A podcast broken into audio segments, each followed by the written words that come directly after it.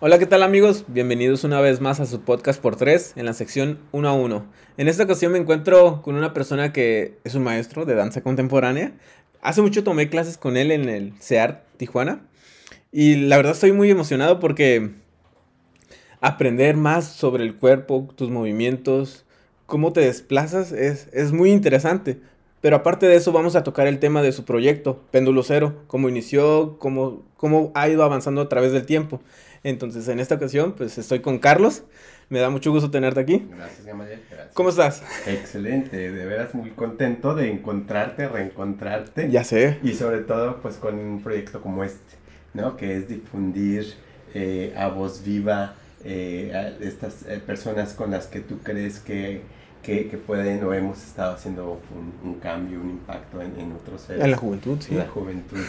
pues me acuerdo, mencionaste ese taller, ¿no? Sí, Estaba, sí. Eras todavía estudiante de, de, de ingeniería. ingeniería. Sí. Y este, me acuerdo, obviamente me acuerdo, y, y en algún momento lo comentamos, nunca te lo dijimos, obviamente después ya no te vimos, pero nos pareció, eh, siempre vemos y, y localizamos gente que tiene toda una habilidad para conectarse y reconectarse a través del movimiento.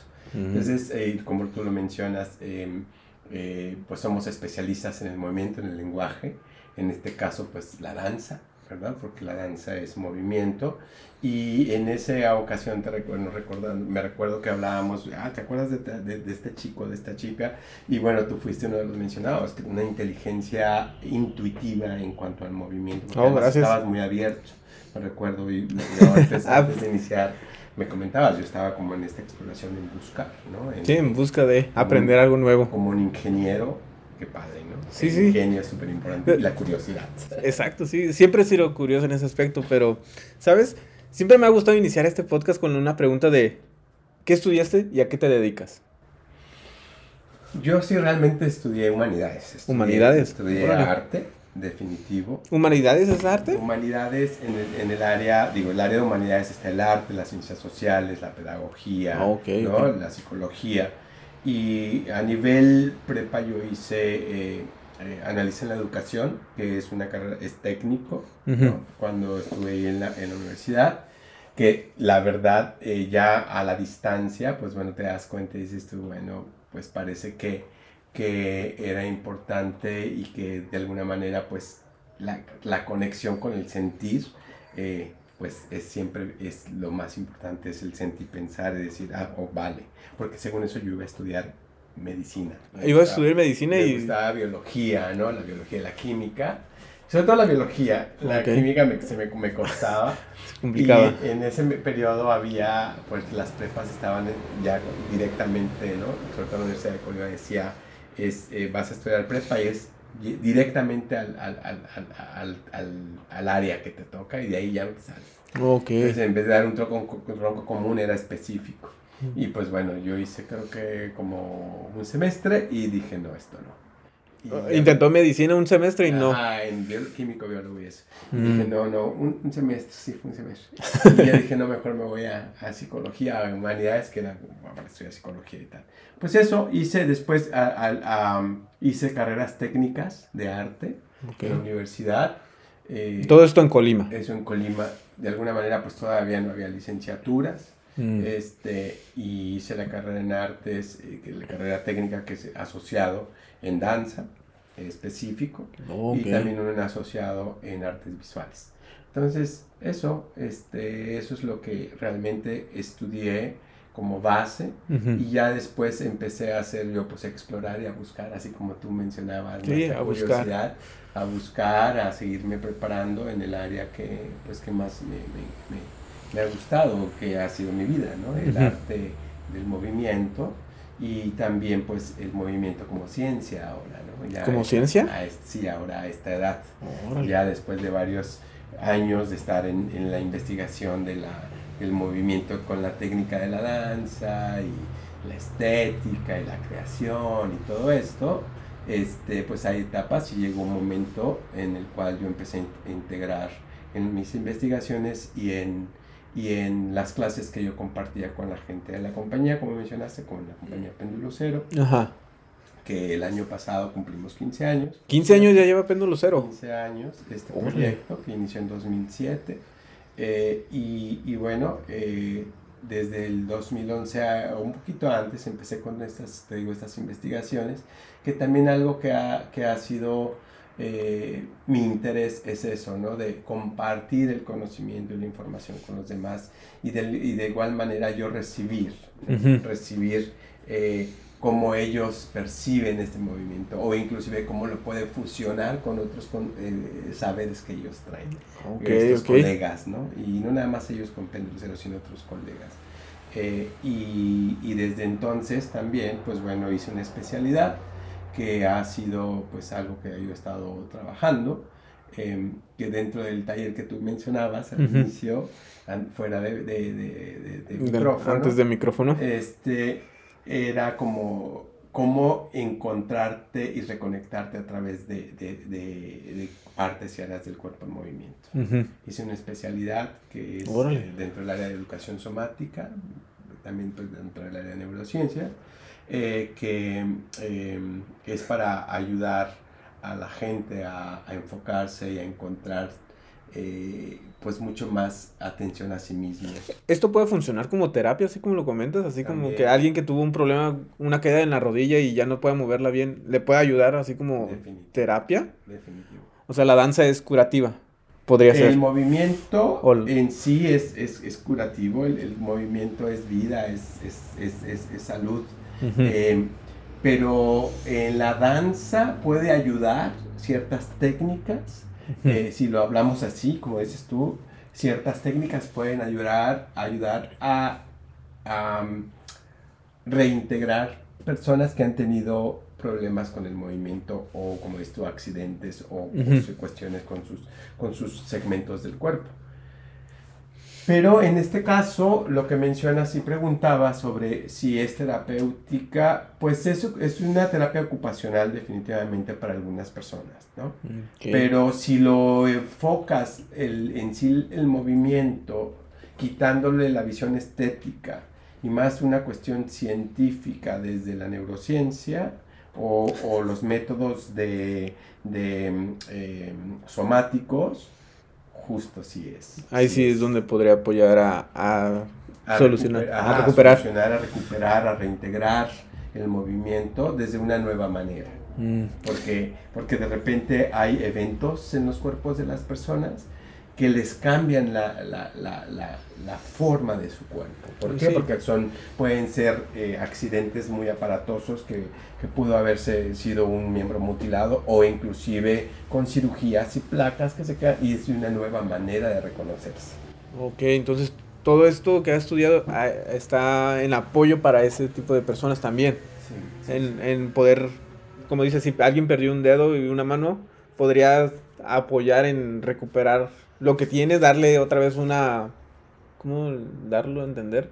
Como otra energía para poder funcionar. Sí, u otra, o digamos, sí, eh, la energía, acuérdate que la energía es, es, es, es, todo, es, atención, ¿no? Es, es, vibración del pensamiento. Entonces, si estas personas llevan a su mente esta cuestión de, ah, ok, y reenfoca y, y reclarifica sus segmentos y tal, pues eso le va a ayudar definitivamente. Ok, ok. Somos muy mentales y la mentalidad, pero equilibrada con todo, con todo es el corazón, el sentir, va, va a hacer muchas transformaciones. Va, va. Y en ese sentido, eh, yo también he integrado, eh, ya cuando, cuando ha sido para formar y entrenar bailarines, he integrado también estos enfoques de este método al entrenamiento de los bailarines. Hay que tener todo una, una, hay que tener todo un estudio y una experiencia para poder hacer esto, esta cuestión. Para hacer esa combinación y poder evolucionar en, en ese ámbito. Sí, en ese sentido pues hice mis propias maneras de entrenamiento donde pues evitaba eh, que realmente vulnerara los cuerpos como en muchas técnicas se hace, ¿no? O, Inclusive métodos de entrenamiento deportivos, ¿no? Es como, ahora sí que ese, ese dicho en inglés, no pain, no gain. Sí, Yo no estoy de acuerdo. No estoy de acuerdo en eso. Pues llegan a sufrir mucho, ¿no? Y se pueden lesionar y tener una lesión muy fuerte, ¿no? Las, lesiones. Mm. Y previo a esto, antes de llegar a estudiar esta carrera y enfocarse más, desde pequeño ya traías esta intuición del baile, ya habías practicado una danza, o cómo fue tu, tu adentramiento en, en, movimiento? Pues la verdad, yo siempre recuerdo de ser un niño inquieto. Inquieto. Un niño muy, muy de movimiento. Eh, me, creo que mi contexto en ese momento me favoreció. Eh, era eh, Colima, en ese contexto, cuando yo era niño, las calles, no teníamos calles empavimentadas. Habría alguna que, una avenida. O la principal, ¿no? Yo creo. Pavimentada. no, pero inclusive la principal ¿Era de tierra? Tenía, tenía piedra. De piedra. Ajá, y, y, donde yo vivía era todo empedrado. Entonces, acostumbrado a estar descalzo y correr en las piedras, qué chistoso, pero qué bonito. Y, y también, eh, pues, se, teníamos cerca los árboles, pues. Eh, yo era un chango y me trepaba todo el tiempo a los árboles. Teníamos cerca el río. Era muy hábil, entonces, para subirse a los árboles. Al río, nos íbamos al río y entre, a brincar entre las piedras, subirte, bajarte, las lianas, bueno o nos íbamos a, a, las minas de arena en ese tiempo, que no estaba tan lejos. Eran, eh, Colima, pues era un pueblo maravilloso, una ciudad pueblo eh, muy segura. Entonces, de donde yo vivía era una, dos, tres, cuatro, cinco, seis, unas ocho o diez cuadras hacia el sur, cerca de, la de las vías del tren pues bueno, y caminar, correr, subir, era, eh, pues, Muy creo, que, creo que desde ahí eh, yo me di cuenta que me gustaba mucho la cuestión física. Un deporte. ¿Llegó a entrenar algún deporte? Llegué a entrenar deporte, hice natación, hice atletismo, hice, hice, pues, las básicos de gimnasia olímpica, pues, para Colima en ese tiempo, pues, sí había alguien que instruía, pero pues eh, instruía a un nivel muy básico, ¿no? Eh, ahorita haciendo mi memoria del pasado. Y eh, cuando llego a la primaria es cuando me doy cuenta que me gusta bailar.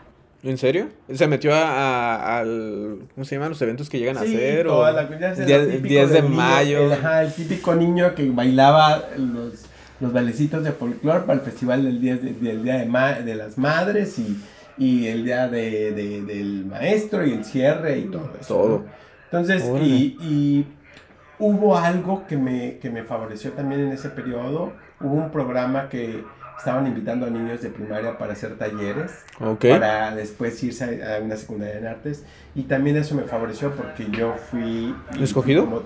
pues yo decidí ir. Ah, ok. Y, y, pues me quedé y mis maestros en la primaria me apoyaban mucho en ese sentido. Entonces me iba a tomar talleres de teatro, música, danza, artes visuales, desde la edad de los 10 años, 9, 9, 10 años. Ya tenía bien definido qué, qué, le gustaba. ¿eh? Y la verdad, yo veía cosas en la televisión y decía, yo quiero hacer algo de arte, no, no sabía qué, no podía definir si era teatro, era canto de ópera, baile, o yo, pero yo veía eso en la tele y yo qué. Usted quería estar dentro, participar en esa coreografía. entonces te digo, ya en, ese sentido, desde primaria, después en secundaria ya empecé a hacer decisiones y empecé a bailar folclore, que era lo único que había en, en Colima, ¿Y llegó a ganar algún evento así de Colima, que es su escuela o no sé cómo pues, ese tipo de...? Eh, llegamos a estar en, en, el grupo representativo, en la SECU, pero inmediatamente después me fui al Instituto de Artes de la Universidad de Colima, que recién en los 80 se había abierto, mm. finales de los 80 por ahí. Y tenía una colega, una, una amiga de la CQ, eh, que ahora es doctora, la doctora Arcelia, eh, que ella, ella, sus papás lo lleva, la llevaron a que tomara música. Y ella empezó a tomar clases de violín ahí en ese instituto de la universidad. Me dice, Carlos, hay danza. Y yo dije, en verdad, sí hay danza de folclore. Y luego después, este, ah, ok, ok, y fui, pero después ya no fui, se me hizo como lejos. Eh, Algo no le llamó la atención, ¿no? Ajá, y no era tan lejos, no, pues era como, como, en este momento veo a la distancia como que me costaba dejar a mi maestro. Ok. También, que es con el que me estaba yo, eh, con el que me había enseñado. Y, y ya después dije, no, pues ya, fui, y ya cuando, pero también cuando, me, cuando entré a la, a la prepa fue cuando eh, ya te conviertes en universitario y hay o por obligación ir a tomar unas clases de, de optativas. De, optativas de arte y de, y de, y de, deportes. Entonces pues fui, empecé a ir a la escuela, al IU, Instituto Universitario de Artes. Órale.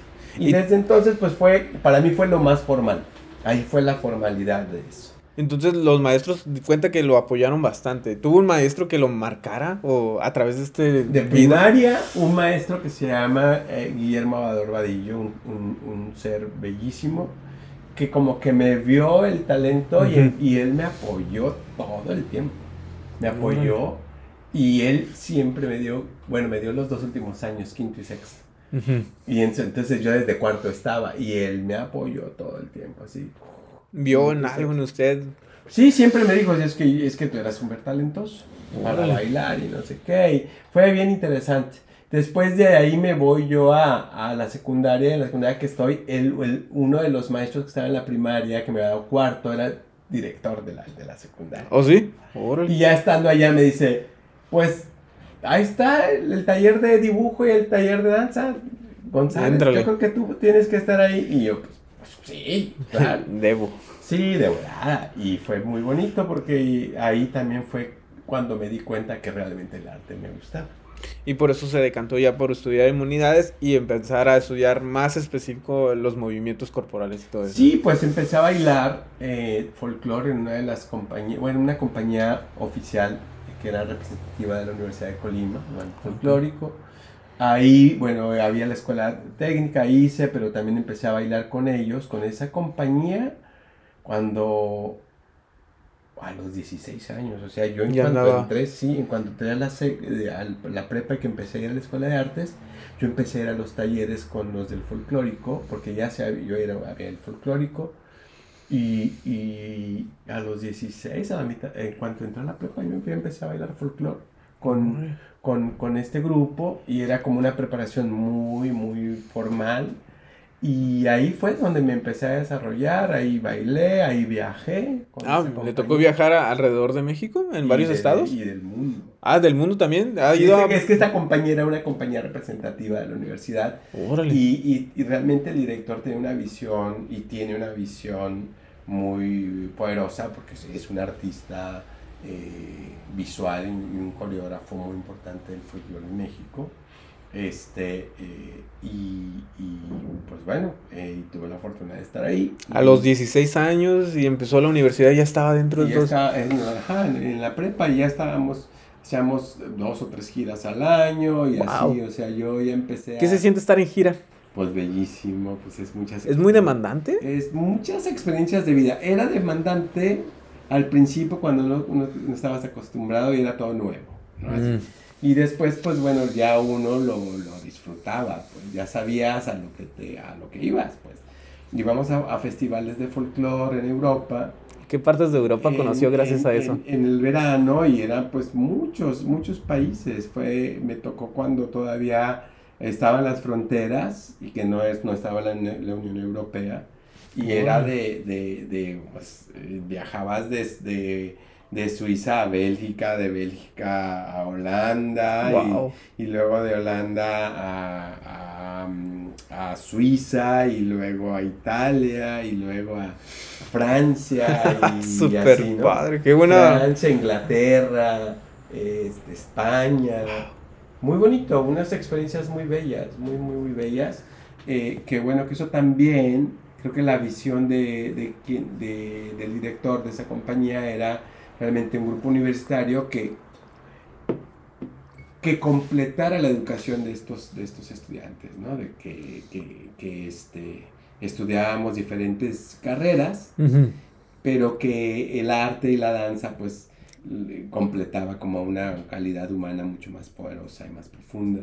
Y también, pues bueno, la experiencia de vivir fuera de México, fuera de la familia, el autorresponsabilizarte, el, el, el, el disciplinarte de ir con una compañía y, respetar horarios, eh, comidas y estar en un grupo, ¿no? Y eso fue muy bonito. A mí me marcó mucho eh, en la vida, porque a mí realmente también eso me ha dejado claro que el arte, sobre todo, todo eh, el arte de la danza, no se hace solo. El arte de la danza y del movimiento se hace con, con otros seres, con otras personas. Y esas otras que combinan contigo el movimiento y la energía y luego con el público, ¿no? con la gente que está recibiendo esa información si no hay gente que te ve y que conecta como tú que eres un interesado en las artes, pues no hay razón de de ser y de estar. De hecho, me, me, me llama mucho la atención porque, o sea, ha tenido un, un, buen bagaje de aprendizaje de la danza, movimientos, y hubo una especial, especialización en danza folclore.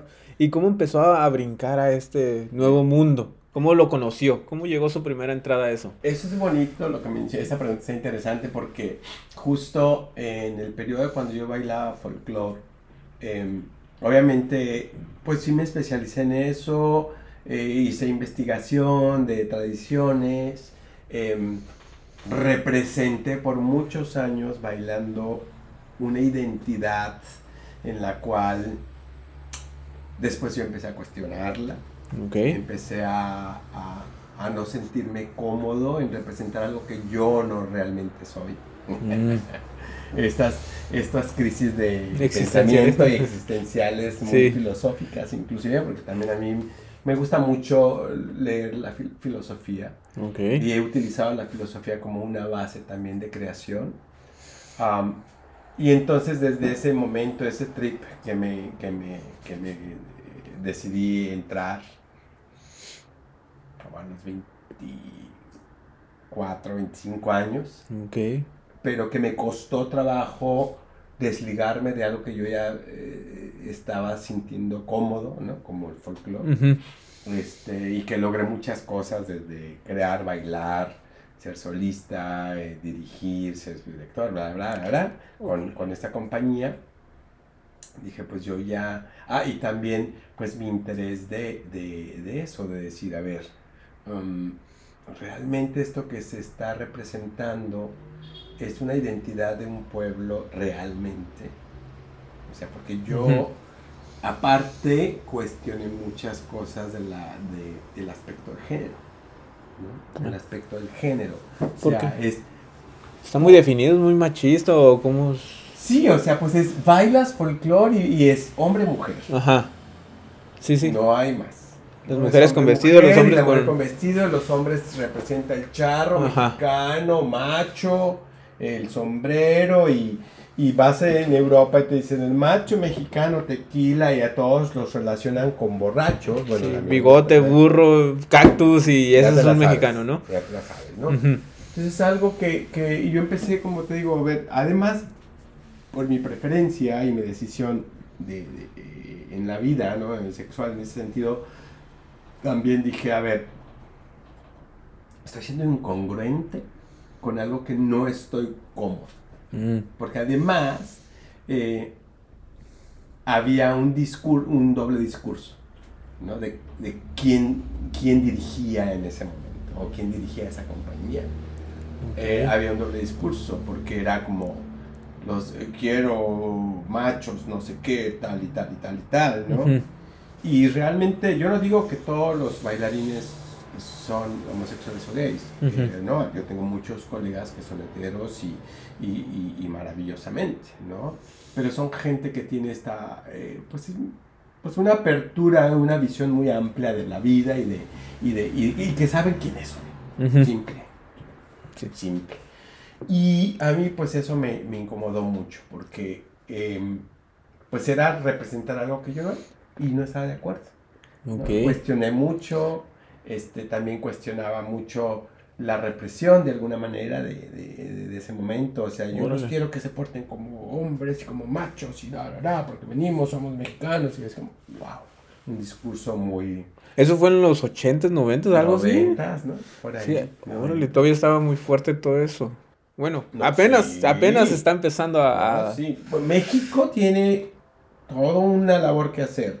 Sí, a pesar de que se dice que por, por política, porque es, pues, esto ha sido pues toda una bandera de, esto, de, esta, de estas administraciones federales, ¿no? De, uh -huh. eh, la diversidad y no sé qué, y hasta eh, llega este, este sistema actual y, y pintan los, los, los, los edificios eh, de oficiales de arcoíris y la bandera y, el, y la aceptación a la comunidad gay. A mí me parece una farsa, pero... este, Eso es otro tema. Es otro tema, me parece una gran farsa. Eh, y, y, hay una doble moral todavía. Una, una doble moral todavía, ¿no? Y, y, y está arraigada, está en la sangre, está ahí. Y eso fue, eso le hizo tomar la decisión de empezar a explorar otro tipo de... Eso me, me hizo decidir, decir, yo no voy a, yo no sigo, no, yo no quiero... No me siento representado por esto, yo necesito otra cosa. Yo me voy a investigar y a buscar una identidad a través del cuerpo, simplemente el cuerpo y, y, el movimiento. Que después dije, a ver, es que la identidad es efímera, se recrea, la identidad no, realmente es efímera, no existe, es algo que está creado. Realmente si, si estudiamos eh, la historia en México, hubo un sexenio del gobierno federal que estipuló, vamos a recrear la identidad mexicana, que fue en los 40. ¿Ah, sí? Ah, no sabía, nunca había escuchado 40, ¿no? En la época de Vasconcelista. Es como, ah. vamos a tal, y, y, les dieron chance, o sea, las faldas de folclore eran tan largas realmente. Y empezaron a utilizar y les empezó a dar todo un rollo ahí de, de, de inclusive hizo caravanas. Eso es lo que ha querido hacer este gobierno, ¿no? Mm. Desde que regresara a, a, a, a estos pueblos originarios, pero me parece también una farsa, pero bueno, eso es otro tema. Este, y eso pasó, ¿no? Eso pasó. Y, y, y, y años, tiene años. Sea, esos fueron los 40. Imagínate, ¿en dónde estamos ahora?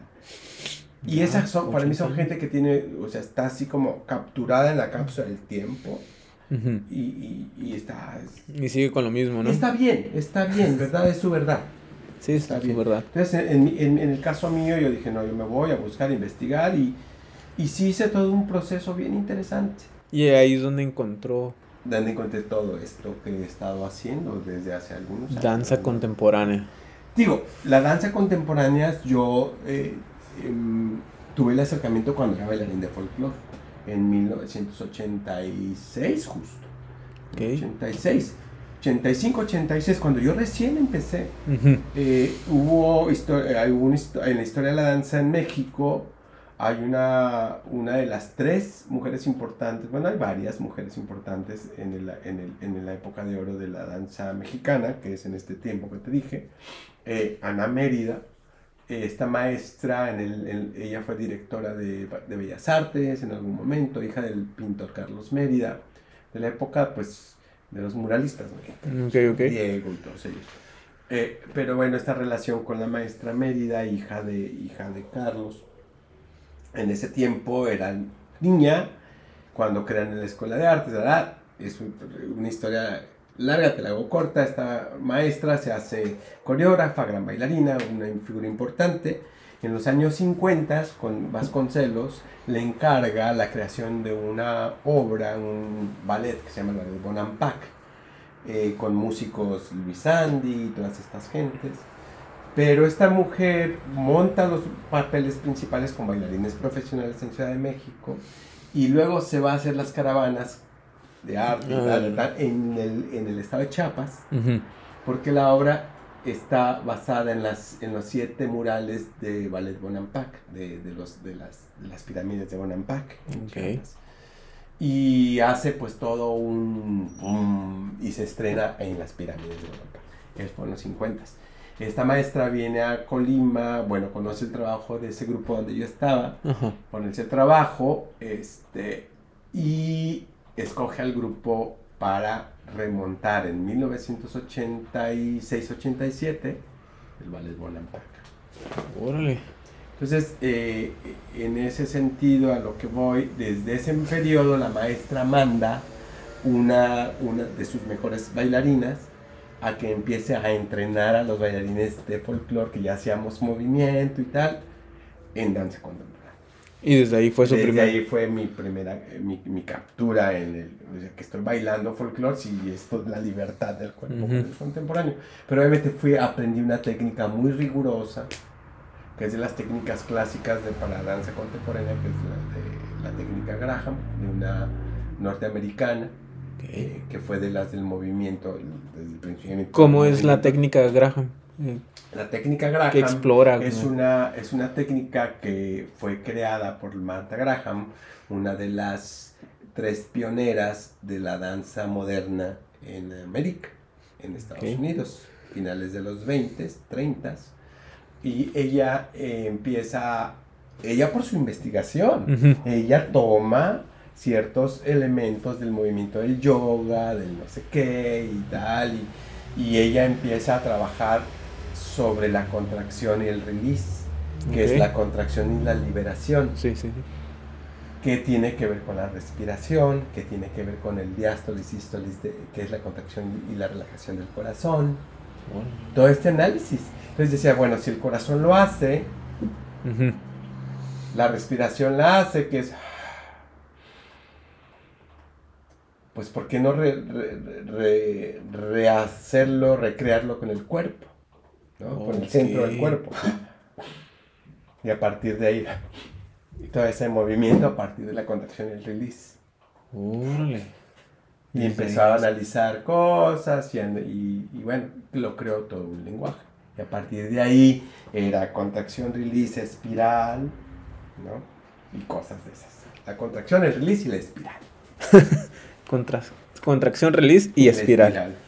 Sí, y entonces a partir de eso, esa, ella crea eso. Hay seguidores de ella que pues eh, se enamoran de, la- de su lenguaje y de eso después poco a poco se va convirtiendo en un método y en una técnica, este, que es lo que por muchos años en México se enseñó.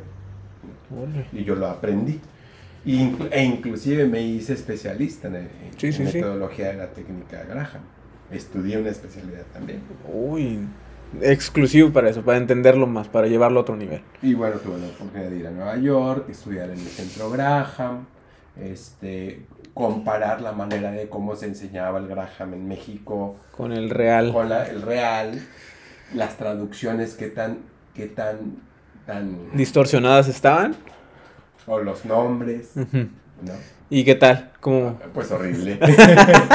muy mal aquí en México. No tan mal, pero sí porque el ejemplo era de que había cuerpos muy lastimados en México. Ok. las caderas. Muchos bailarines eh, se iban directamente a operarlos, ¿no? Por, por caderas destrozadas, los sacros. Era por una restricción que no entendían algunos de los maestros el concepto profundo de la simplemente la, la etimología, el significado de la palabra en inglés. Mm. ¿no? Por ejemplo, eh, hay unas secuencias que era de- y- se llaman en, en- en- en español cuarta espiral, pero él no le- ellas no le decían así, le decían es going around the back in spiral, viendo alrededor De tu espalda. espiral. En espiral. Y tiene otro concepto y otras maneras de cómo ellos eh, en México te corregían y te, te decían que te corregían, ¿no?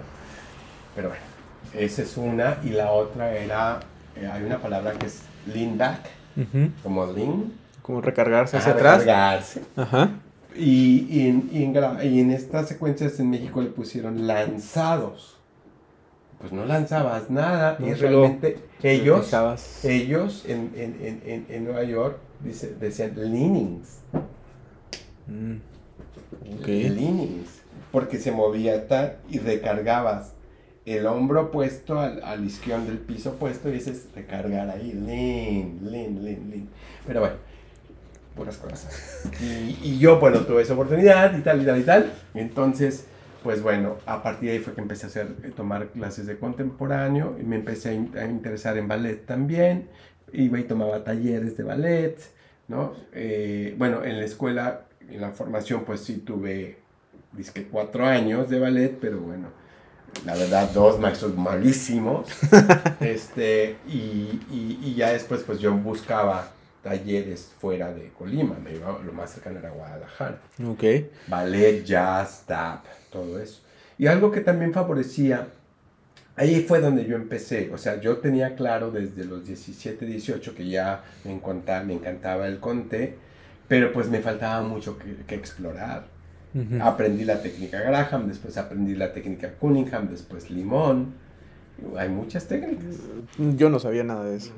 Yo, sobre lo contemporáneo, la danza contemporánea, eh, quiero creer que al momento de ver un, una, es- una escenografía de danza contemporánea, expresan emociones, sentimientos. Hay ciertos movimientos que expresen tristeza, felicidad, o, o queda a la interpretación de, de la persona que lo está haciendo. Sí, pues en lo que se nombra la danza contemporánea, que es eh, lo que, que referías a la coreografía. Ajá, coreografía, perdón. No, no, está perfecto. sí, la coreografía eh, y la escenografía son los decorados. Pero no, está perfecto. En ese sentido, eh, mira que hay maneras de cómo codificar. Sí hay teoría, ¿no? Porque se hicieron muchos libros eh, por ejemplo, desde esta visión de los norteamericanos, hay otras visiones ya latinoamericanas, sobre codificar el movimiento. Yo hoy por hoy, eh, pues digo que esos eh, movimientos codificados fueron las bases, ¿no? Para poder ir y explorar y entender. Pero sí, justo hay como formas o direcciones donde tiene la cabeza o el cuerpo y, y, una configuración de un brazo que te da como preocupación, que te da tristeza. Pero para mí eso son como formas clichés. Ok, de acuerdo. Sí, sí, sí. Eh, está bien, porque fue un código y una manera que ayudó para poder seguir investigando. Eh, pero hoy por hoy me doy cuenta que en cualquier forma, aunque no tengas una forma cliché, eh, de una configuración o una posición, si tú ves un cuerpo que cae, o sea, si tú, tú ves un cuerpo que está ahí y está sucediendo algo que puede conectar, tú lo puedes conectar con el abandono, con la tristeza, con la desintegración, lo que tú quieras. A lo mejor el, ese cuerpo, hombre o mujer, el cuerpo, que está ahí representando eso, a lo mejor no va a tomar una posición o una forma, como te digo, cliché, pero tan solo en el movimiento tan sutil y un, movimiento tan preciso de una caída, lo que sea, te va a dar eso.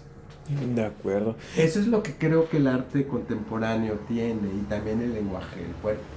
Mucho mensaje a partir de la apertura de la percepción del ser, de quien lo ve. Y el cuerpo que está enfrente del público tiene que manejar ese tipo de emoción también, o sea, bueno, es mi pregunta. ¿Maneja ese tipo de emociones, digamos, como en el, abandono, la tristeza? ¿Él mismo está sintiendo esa sensación dentro para esparcirla a través del movimiento y, o sea, que lleve una conmutación de muchas cosas? Definitivo. Entonces son actores también en ese aspecto. Pues no sé hasta dónde podemos, eh, bueno, sí sé, pero eh, el definir como esa, ¿no? Esa cuestión del actor, el bailarín, ¿no? Eh, porque hoy por hoy, bueno, esta mezcla de, de, disciplinas, final de cuenta, las dos, ¿qué es lo que tienen el cuerpo? Sí, para expresar una emoción, un sentimiento, el, cuerpo. El cuerpo. Entonces, yo hoy por hoy digo, no sé hasta dónde es el límite del bailarín y hasta dónde es el límite del performer o el límite del actor.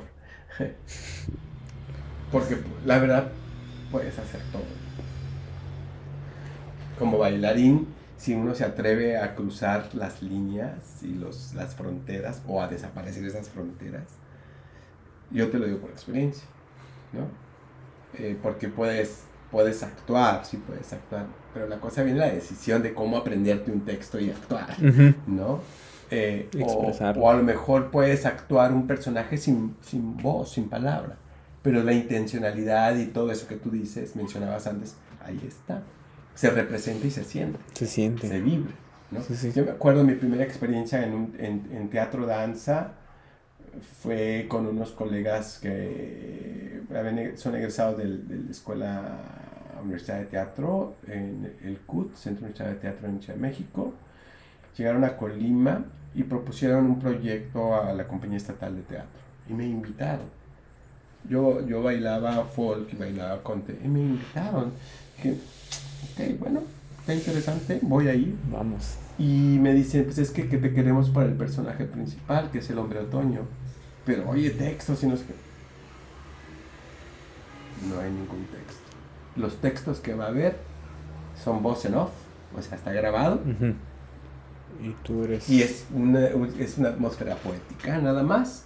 Y tal. Ah, wow, bueno, pues entonces cuéntame de el guion, cómo es la historia, quién es y tal. Muy bonito. Y ahí fue mi primera experiencia de algo que yo también sentí una conexión bellísima, que sentía que no estaba bailando con danza contemporánea, pero estaba haciendo una representación por eso, el hombre otoño. Pero muy bonito la experiencia. Y en ese sentido, digo, es mi experiencia personal, pero en ese sentido yo veo ahora a tanta gente que está con esta apertura a, a la multidisciplinaridad y la interdisciplinaridad para, para hacer y estar en la escena de la manera que quieran. Mm. Hay mucha gente ahora haciendo eso, que ha encontrado esa libertad. Porque creo que tiene que ver mucho con las libertades que uno se da, eh, eh, la conciencia y la atención a lo, a lo, que uno quiere hacer y representar. Toda esta experiencia, comentabas que Péndulo Cero empezó hace 15 años. Sí. Pero me imagino que fue una necesidad, ¿no? De, de llegar a, como dices, yo siempre he tenido las ganas de enseñar, de aprender y enseñar. Entonces me imagino que fue algo natural que se dio para desarrollar este proyecto de Péndulo Cero, ¿verdad? Sí, yo en Colima, bueno, dicho de esto, yo me fui de México un rato, me fui a trabajar y a andar buscando, investigando, y estuve pues trabajando en Estados Unidos con varias compañías, eh, y así, y em, en 2005 regreso a México eh, y buscando, pues dije, a ver dónde me voy a establecer y tal. Y también estaba en una transición de que me venía para hacer unos procesos oficiales y luego querer ir otra vez a Estados Unidos. Eh, y en Colima inició un proyecto con, con varias gentes, eh, reincorporar, pero también antes, bueno, eso, eso es arte de la universidad, cofunde la compañía de la universidad en Colima, de danza contemporánea y cosas así, ¿no? Y eh, pues llega el momento donde tengo que decidir irme a vivir, eh, venirme a vivir a la frontera, que está en Tijuana. Es fue una de las razones de venir. Ajá. Ok. Este, para estar cerca de Estados Unidos, bla, bla, todo un rollo.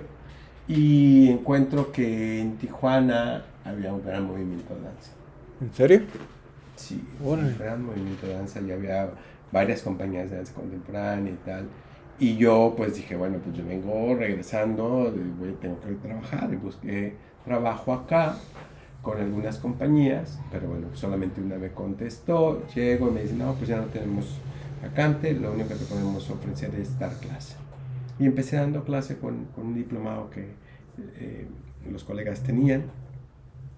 Y ahí, eh, en ese tiempo, pues conozco a un actor bailarín que, que estaba tomando clases con ellos. Eh, un chico que estudió en Colima, en la Universidad de Colima, que es de Tijuana, regresó, egresó y le dije, pues, ¿qué onda? ¿Qué vas a hacer?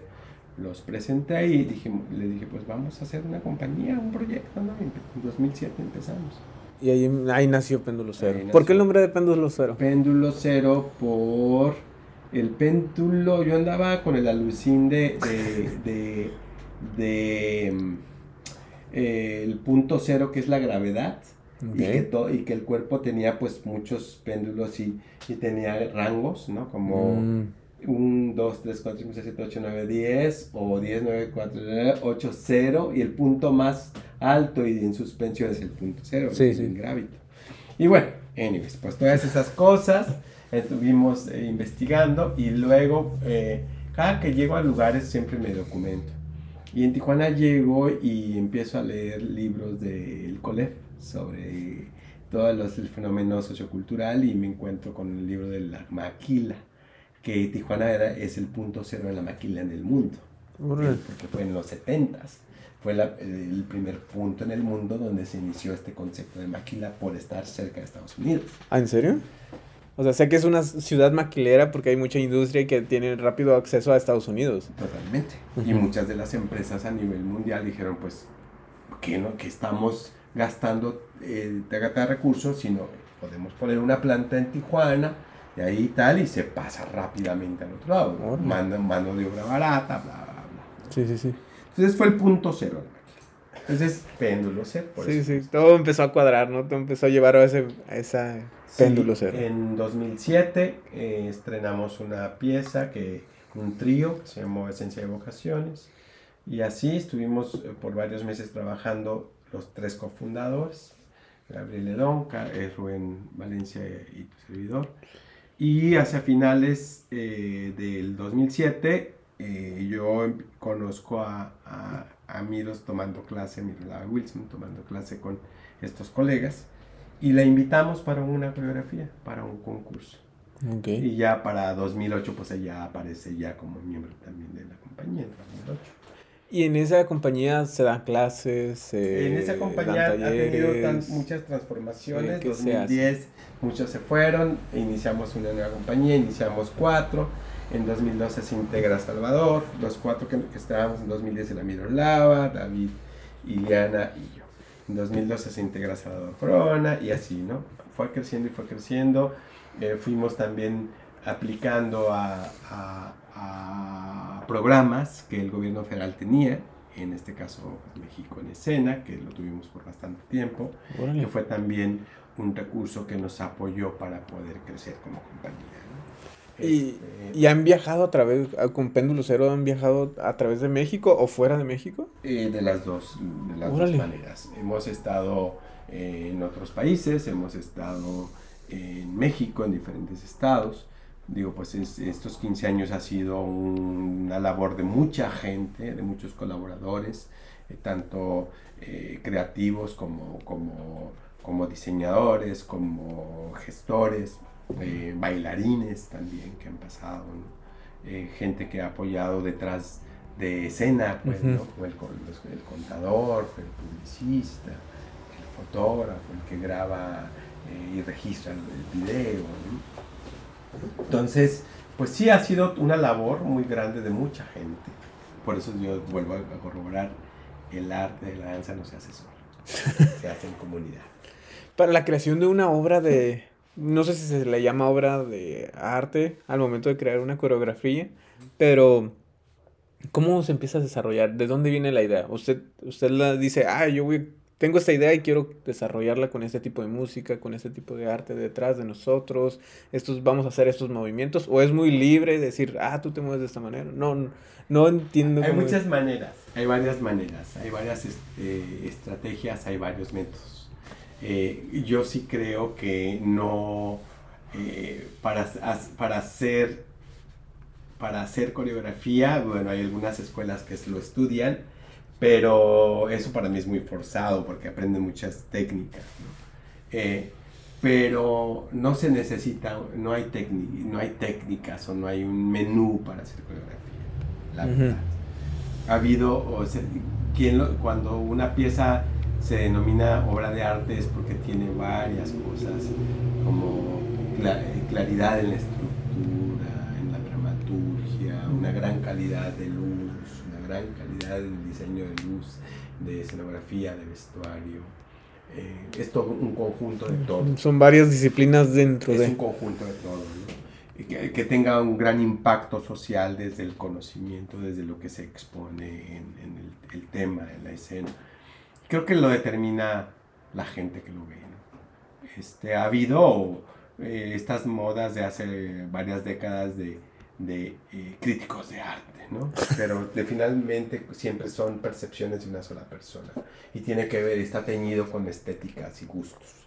Sí, eh, sí, bastante. Eh, y en este sentido, pues sí, sí se inicia con una idea, algo que te inquieta, algo que te mueve. Puede ser una, un, una, una, problemática, un tema con problemática social, puede ser. Okay. Puede ser algo que también tiene, puede ser en una problemática social, puede ser algo fantástico, algo onírico, ¿no? Uh -huh. que viene del pensamiento, de la idea y de la mente de ese, de ese creador. ¿no? Entonces ahí está, eh, eh, ahí está como uh, eh, este, este proceso y este encuentro de tu propia técnica poética. Aristóteles lo decía, ¿no? este filósofo. Eh, es, es para, para, hay que encontrar tu propia técnica poética. Tú, hay, un, hay un pensador que en paz descanse, murió el año pasado, Humberto eh, Maturana Romesín, eh, chileno, que habla de, de, de, la autopoiesis, la poiesis. Poiesis. Autopoiesis. Nunca había escuchado qué es la autopoiesis. Que es la, tu autocreación. Autocreación. Sí, oh. la poiesis es como tu poética. Oh. Tu creatividad, tu, pues tu imaginario. ¿no? Este, y, y eso, entonces, ¿cómo, cómo, ¿cómo tú creas tu propia técnica poética en cómo construyes y conectas ideas? Es como cuando escribes un ensayo. Yo el, también coreografía lo relaciono con, con, inclusive con la escritura, ¿no? Pues tiene que tener una introducción, un desarrollo y un final, ¿no? Y me imagino que Idealmente, idealmente, pero también puedes eh, de, de, de, construir y, de y descomponer eso. Mm. Pero, pero que se sienta coherente, que se sienta algo interesante con la gente, para quien lo ve. Hay una coreografía o obra que lo haya marcado tanto, que la hayan desarrollado en péndulo cero, que diga, oh, wow, esta, esta danza que realizamos fue tan fuerte para nosotros. Hay varias, hay varias. ¿Tiene varias ahí en memoria? Sí, sí, hay varias, hay varias. Em, de, la, de mi creación, pues bueno, hay, hay, hay algo que, que, también porque me, me permitieron jugar, ¿no? Con, con, eso. Y era un juego, y era en la calle algo, una, una pieza que le nombramos identidades. Identidades. Eran, eran tres, después se convirtieron en cuatro, pero era recrear máscaras, emociones y acciones. Y era como muy danza, teatro, muy y sí había coreografía bailable. ¿Y si, y, si quisiéramos verlo, ¿hay algún video o algo así? Sí, creo que sí hay algún video. ¿Sí? Hay videos por ahí. sí. ¿En YouTube lo podemos encontrar? Fíjate que no, tenemos todas las danzas, todas las obras están en privado. Y... Yo te lo, te, lo pudiera compartir a ti para que lo vieras, pero... pero... ¿No, le, ¿No le gustaría que lo vieran ¿Sabes personas? Que, o... ¿Sabes, qué es que esa es la cuestión? Porque la danza está... Es, es, los videos que tenemos son más como registro registro.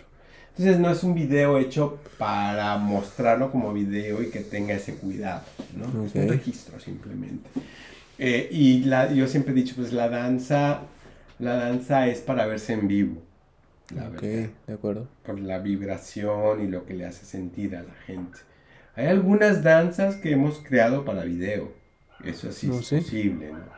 Pero, pero, bueno, en sí yo creo eso. Eh, y hay, hay otras eh, en general como que ha sido impacto para la compañía eh, porque transformó también a las personas que estuvimos ahí una obra que se llamó El Abrazo. El abrazo. Que también pues mostró otras cosas a la gente y también se impactaron. Dijeron, wow, están investigando, están explorando, están jugando y con una gran poética y con una gran calidad ¿no? del vestuario y la luz.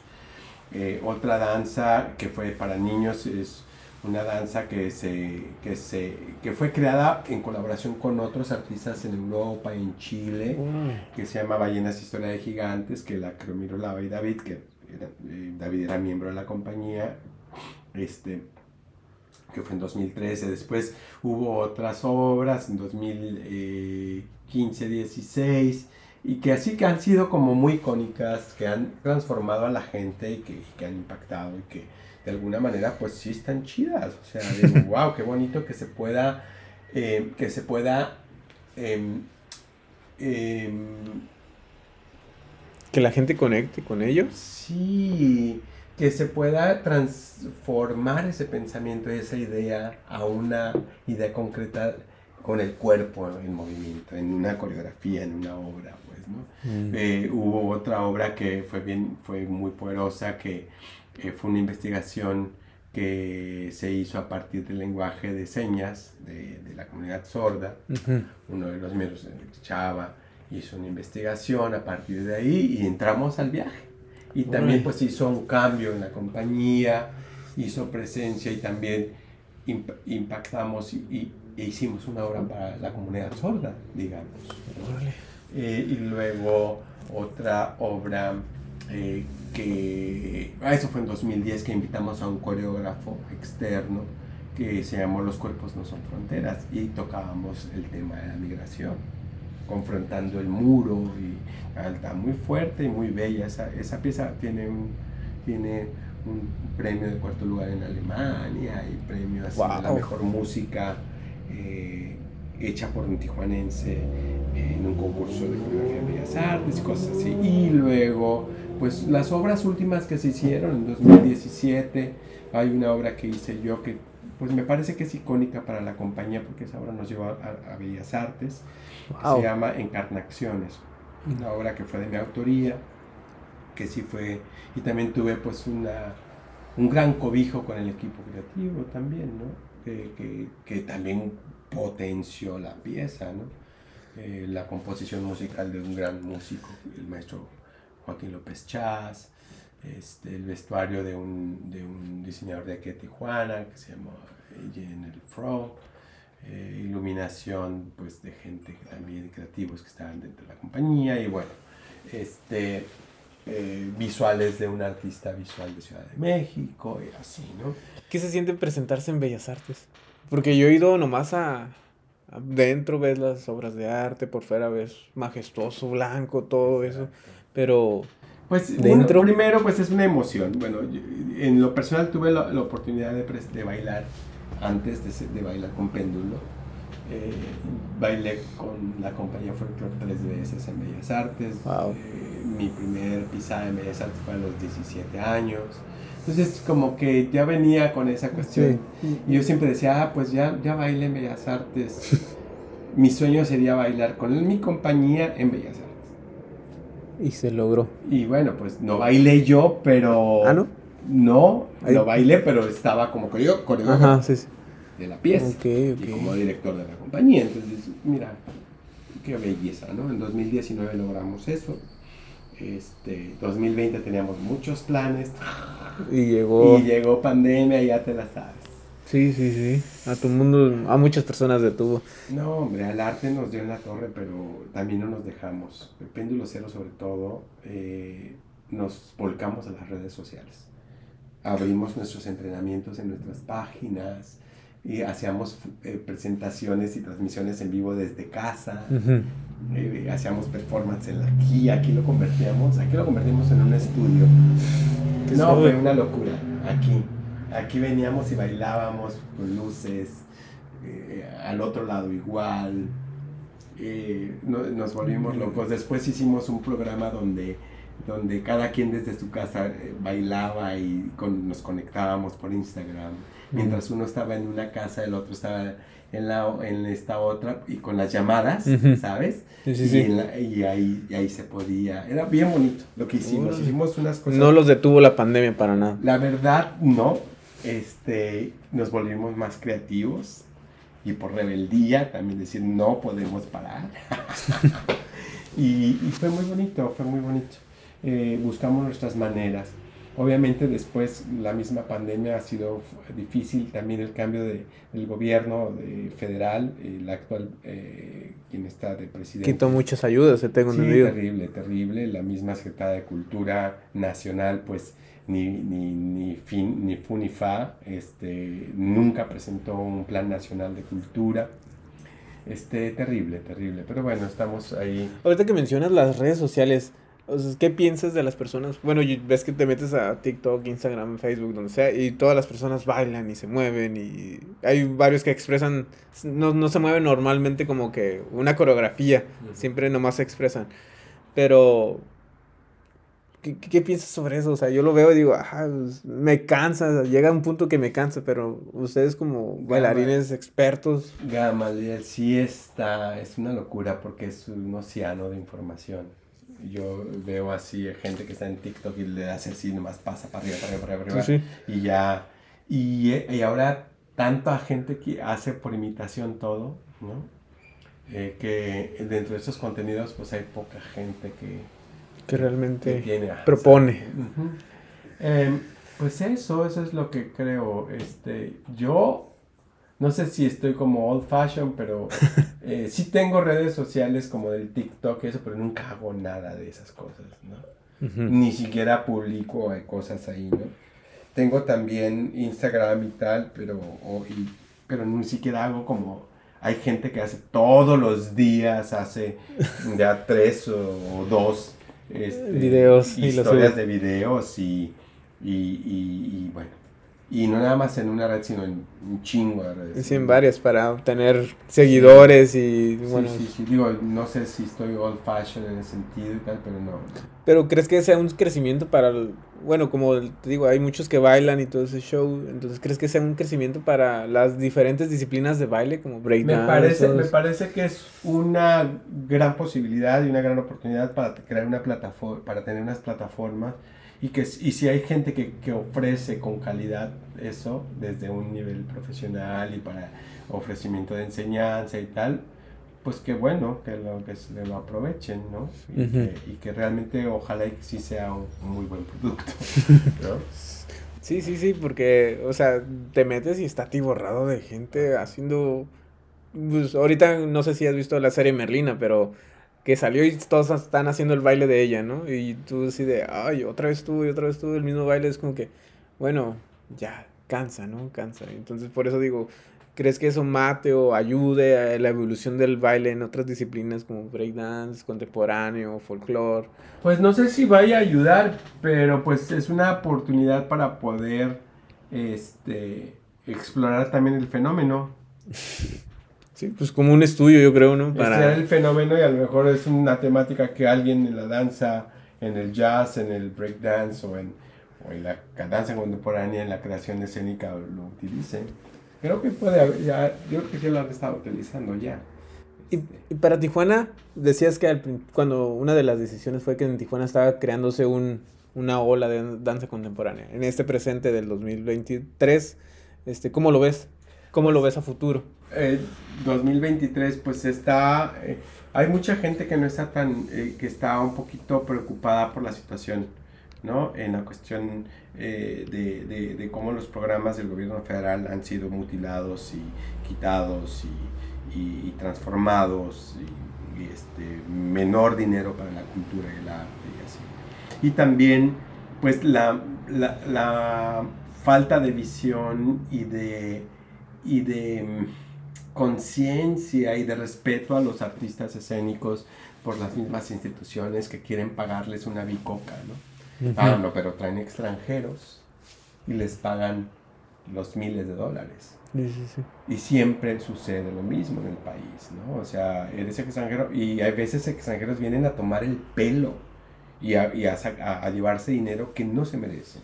Entonces, eh, eh, está, está, crítico, está crítico. Y ahorita eh, sigue haciendo arte la gente que está muy enamorada y muy cerca en hacer arte, ¿no? Eh, si tú entrevistaras a otras gentes como algunos bailarines con la compañía, que ahorita estamos en pausa, nosotros estamos en pausa desde junio, este, nos volvimos a juntar en, en octubre eh, unas semanas para ensayar la pieza que se presentó el 15 aniversario, pero ha sido muy difícil sido muy difícil porque las mismas instituciones están cerrando las posibilidades. Antes tú negociabas, te decían, ah, esto es lo que te tengo y te compraban de varias obras, pero ahora quieren que pases todo por convocatoria y entrar. O sea, no es así. Es más complicado. Y, están poniéndola muy complicada. Y además te pagan lo que ellos quieren. Una pieza que te está con, que tú deberías de cobrar o ellos, la gente debería de pagarte unos de 28 mil a 30 mil pesos o hasta 35 mil pesos por función, ellos te están pagando 18, 20, wow. 19. Está muy golpeado. Menos de 20. Menos de 20, en verdad. O sea, eh, hay una... Hay, es, es, terrible, en verdad está, es, terrible. Los programas que tiene el gobierno federal, el mismo gobierno estatal también. ¿no? Imagínate que por, que por eh, dos mil pesos este, te están pagando para que vayas a hacer un taller de cuatro días o, mm. tres, o, una semana, así como a ver, no es coherente, pues. No, no, no, no, lo es. No hay un respeto de la misma institución cultural, eh, estatal, federal y municipal por, por, por, los artistas en ese sentido. Sí, sí, he escuchado muchos. Y, y bueno, estamos, estamos ahí, estamos en la resistencia y, y sigue gente pues trabajando. ¿no? Siguen en ese proyecto. Sí, pues sí, o sea, pues, porque es nuestra, nuestra profesión también, ¿no? Entonces es como, como seguir haciendo conciencia y que la gente diga, oye, este, pues hay que respetar y hay que pagarle al artista porque han estudiado, tienen una gran Sí, yo creo que nos hace, hace, falta esa cultura, ¿no? Porque muchos dicen, es muy sonado el de, ah, el artista, el aplauso, ¿no? Se le paga con aplausos, pero no, realmente no. Lleva un trabajo detrás para llegar a ese punto de presentarte frente al público. Justo es lo que hizo este gobierno federal. O sea, quitó como las, eh, les valieron así M las trayectorias eh, porque modificaron las convocatorias también retrasaron las convocatorias, las modificaron, bajaron el nivel, la cantidad de recurso. Eh, y fue así como, o sea, neta, estás haciendo esta transformación donde te está valiendo M la trayectoria de, de, de, los artistas, de los proyectos, de las compañías que tienen más de 10 años ininterrumpidos sin parar trabajando y tal y tal y tal, representando a México a veces con, sus, con las gestiones que uno mismo hace sin que ustedes pongan un peso. ¿no? Wow. Pero bueno, es así. Es así, el arte es una decisión también, ¿no? De vida. Creo que yo siempre he dicho, la gente que hemos, nos hemos dedicado y nos seguimos dedicando al arte, somos como, como, como, como atletas de alto rendimiento. ¿sí? Porque no nada más es el entrenamiento, es porque usas el cuerpo como bailarín, como actor, como músico, como eh, sino también es, es cómo, te, cómo gestionas las cuestiones, cómo estás atento al contexto y, no te dejas comer por el mismo contexto, ¿no? Es muy interesante y creo que es importante, o sea, y el que quiera estudiar arte está perfecto, pero tiene que darse cuenta y tiene que entender que trabajamos lo triple, más de, la, de, la, de lo común que la gente para poder hacer eso. Pero es así. Pero es una aventura de vida muy interesante, así como la cuentas. Has viajado bastante, has tenido muchas experiencias, has aprendido bastante, has tenido bastante información dentro de ti y la quieres expresar como... Claro, y inclusive si se puede compartirla, pues compartir. Y obviamente ahora eh, uno tiene que trabajar dando tallercitos o clases y tal, ¿no? Este, pero, pero pues es así, es la manera que se puede compartir por ahorita. Y para Péndulo Cero nos viene una nueva obra en un futuro para ir a verlos, pero ¿dónde se van a presentar? Pues algo? ahorita estamos, te decía, como en una pausa. Eh, a finales de enero vamos a, reunirnos de nuevo para visualizar. Lo que sí es que estamos, eh, sí se sigue interesado en aplicar esas convocatorias que te decía, pues con obras. Este y bueno, se han, se han aplicado, estamos esperando este, respuestas. Em, ahí, la última se hizo para aplicar un programa que tiene el SECUT, que es de programación escolar. Entonces, si sale beneficiada esa pieza, pues bueno, ya se programará para hacer funciones, creo que es a partir de marzo. Ok, de acuerdo. En las mañanas, creo, este, que son para escuelas. esa programación, pues es se publica no como si fuera una función para público no, de este, abierto, ¿no? sino que va específico. La otra es, vamos a impartir talleres en Secut. Este, si es como por marzo también, en adelante. Y este, cada uno de los miembros de Péndulo pues está haciendo, colaborando con otros proyectos.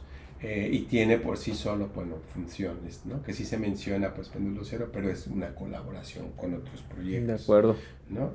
Estamos con, de esa manera ahorita, este, y, y esperando los, los resultados de, de, de, las convocatorias que se aplicaron para movilidad de obras, ¿no? Una de ellas, pues, es Ballena de Gigantes, y otra obra que es, eh, se llama ah, De Acuerdo, eh, que fue de la, la, última obra que, de las últimas obras que se estrenaron, más bien la última obra que se estrenó eh, como compañía eh, en junio, que es una obra que llevó un proceso bien interesante porque lleva zapateado. ¿Como tap? ¿Algo así? como zapateado más, y, más enfocado con la esencia del folclore mexicano. Ah, ok, ok, sí. Le, nombran este concepto de zapateado contemporáneo, pero bueno, no así, así es casi Los nombres.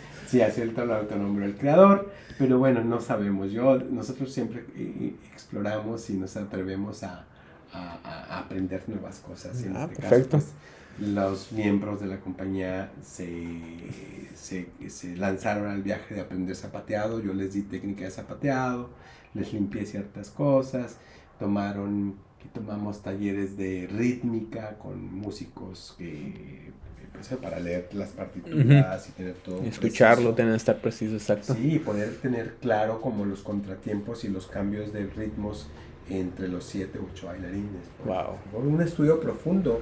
Fue un proceso como de tres años, muy bonito. Tres años para poder hacer para una poder obra. presentar la obra en junio de, del 2022. Fue el, fue el estreno el 4 de junio, de acuerdo, una pieza que, este, pues estamos ahorita con interesados en, movilidad, pues se aplicaron a varias convocatorias para ver, esperando, como te dije. Sí, sí, sí. Ok, perfecto. ¿Y en algún punto los podemos seguir? Eh, a ti, sí, a pues, Péndulo Cero, a los pues demás. Sí, o sea, seguimos, seguimos en con redes las redes, ajá, con eh, Péndulo Cero, pues está en Instagram, está en, en, en Facebook.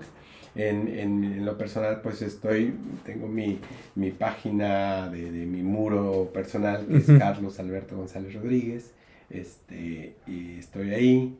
Eh, lo que hago, pues siempre jalo eh, publicaciones de compéndulo, o a veces, pues yo siempre, lo único que, que, que, que comparto ahí ha sido, pues, imágenes, algunos textos y así, ¿no? Muy personal. Y, ajá, y también pues tengo el Instagram, que es lo mismo. Este, tengo un proyecto que voy a lanzar que se llama. Movimiento Integral. Movimiento Ah, integral. Movimiento Integral. Este, que bueno, he estado haciendo talleres, pero es, es una, una plataforma, tengo en Instagram y, y Facebook también, pero no los he activado así tan abiertos Ok. para poder, no he, no he puesto contenido, pues, pero estamos, estamos ahí en, ese- en esa, En ese- en esa cuestión de- de de definirlo un poco más. Sí, sí, sí, y de, y de pues organizar el contenido y esas cuestiones, que tú sabes que es un trabajar Sí, sí. como creador de podcast. Lleva su trabajo detrás para poder realizar algo. Sí, sí, pero estamos con eso, este, y, y, y, este, pues hay, digo, colaboraciones eh, externas, eh, pro- eh, estaremos como, como Péndulo Cero también en, en, en Semana Santa, Salvador y yo en Colima, y obviamente pues con los proyectos que él tiene, que yo tengo, pero sí, siempre usando. Ok, ok, de acuerdo. Eh, Péndulo Cero hace colaboraciones, te digo, con otras, con otras organizaciones.